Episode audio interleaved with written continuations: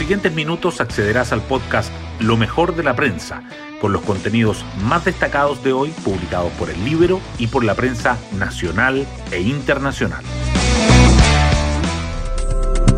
Buenos días, soy Magdalena Olea y hoy jueves 3 de junio les contamos que el gobierno y la oposición avanzan en la agenda de mínimos comunes. La Cámara de Diputados votará hoy el proyecto para mejorar el ingreso familiar de emergencia, luego de que el Ejecutivo presentó indicaciones para subir el monto y el plazo del beneficio. También hay novedades sobre otras medidas para mitigar el impacto de la pandemia. Ayer se extendió por tres meses más la ley de protección del empleo. Todo esto en momentos en que las cifras de contagios y la letalidad siguen preocupando pese al avance en la vacunación. Las portadas del día. La pandemia del coronavirus y las medidas para mitigar su impacto acapara los titulares. El Mercurio destaca que el promedio mensual de muertes por COVID-19 sube 45% este año y la vacunación es la fórmula más efectiva para disminuir la letalidad, además de que crece el debate por el cierre de las escuelas en medio de las libertades de movilidad. La tercera resalta que el gobierno suma 1.700 millones de dólares para extender el plazo y los montos del nuevo ingreso familiar de emergencia universal, así como el destino de los 483 ventiladores donados por la CPC que están en bodega. El diario financiero subraya que la ley activa el seguro COVID obligatorio para quienes retornen al trabajo presencial.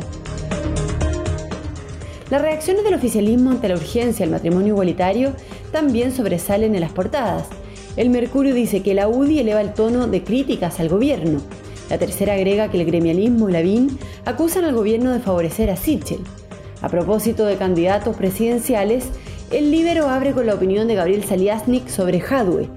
Reconoce haber participado de un grupo catalogado como terrorista, dice, y releva a los creativos detrás de la franja de las primarias. Uno ideó la propaganda del rechazo y otro trabajó por el apruebo. Hay otros temas políticos destacados en las primeras planas. El Mercurio resalta que el Tribunal Electoral ordena repetir la votación en 65 mesas de San Ramón tras detectar graves vicios de nulidad, mientras que la tercera subraya a Orrego en la recta final de la campaña por la gobernación metropolitana con o sin la derecha. El Mercurio dedica su foto principal a que buscan definir estándares para las ciclovías y la tercera a que la selección chilena desafía la historia en pasto argentino. Además, el diario financiero titula que el nuevo gerente general de BTR fija sus prioridades para los próximos meses y hace ajustes en la organización. Temas del Libero. Hoy el Libero entrevista a Gabriel Saliasnik, quien advierte sobre Daniel Jadwe. La periodista Francisca Escalona nos cuenta. El proyecto de reforma constitucional ingresado en 2014 por un grupo de senadores, incluido Alejandro Navarro, buscaba establecer como quinta causal de pérdida de la nacionalidad chilena el prestar servicio militar en un Estado extranjero. Si bien la propuesta estuvo estancada en la comisión, la discusión resurgió en la sesión de este lunes 31 de mayo, donde las declaraciones del presidente de la Comisión de Derechos Humanos preocuparon a la comunidad judía de Chile, los que tildaron de antisemita la propuesta y de velar por intereses de una causa completamente ajena a Chile. En conversación con el Libero, el expresidente de la comunidad de judíos de Chile, Gabriel Saliasnik, abordó los principales problemas que tendría para la comunidad si es que la iniciativa avanzase en el Congreso. Pueden encontrar esta nota en www.ellibero.cl. Hoy destacamos de la prensa. El promedio mensual de muertes por COVID-19 sube a 45% respecto a 2020 por la sostenida alza en la cantidad de infecciones. Entre marzo y diciembre del año pasado se registraron 16.825 fallecimientos, mientras que hasta el 27 de mayo de 2021 sumaron 12.222.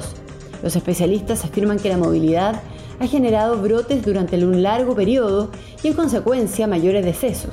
Reiteran el llamado a mejorar la comunicación de riesgo y a vacunarse.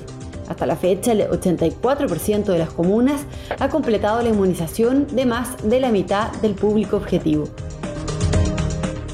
El Ejecutivo presentó indicaciones al proyecto para mejorar el ingreso familiar de emergencia y elevó en casi 1.700 millones de dólares los recursos, La propuesta que logró destrabar la iniciativa consiste en subir la cantidad que recibirán para hogares de 3 y 4 integrantes, además de extender el beneficio hasta septiembre, pero con la mitad del monto.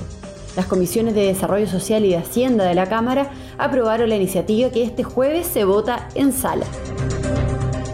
La UDI aumenta sus críticas tras el anuncio presidencial de ponerle urgencia al matrimonio igualitario. El gremialismo y sectores de renovación nacional cuestionan que no se informase a las bancadas y acusan traición y divorcio con quienes votaron por el presidente Piñera. En el entorno de Joaquín Lavín consideran que el anuncio complica su candidatura presidencial y confirma la supuesta preferencia de la moneda por el abanderado independiente Sebastián Sichel. El gobierno defendió el cambio de opinión y descartó que busque favorecer a algún candidato. Distintas voces dudan de la efectividad de las cuarentenas junto al pase de movilidad y cuestionan el cierre de las escuelas frente a las libertades para los vacunados. Es que la más reciente medida del gobierno permite que los niños, junto a sus padres, puedan asistir a centros comerciales, parques de entretenciones o restaurantes, actividades que los expertos califican como de un riesgo mayor al del retorno a las aulas. Y nos vamos con el postre del día.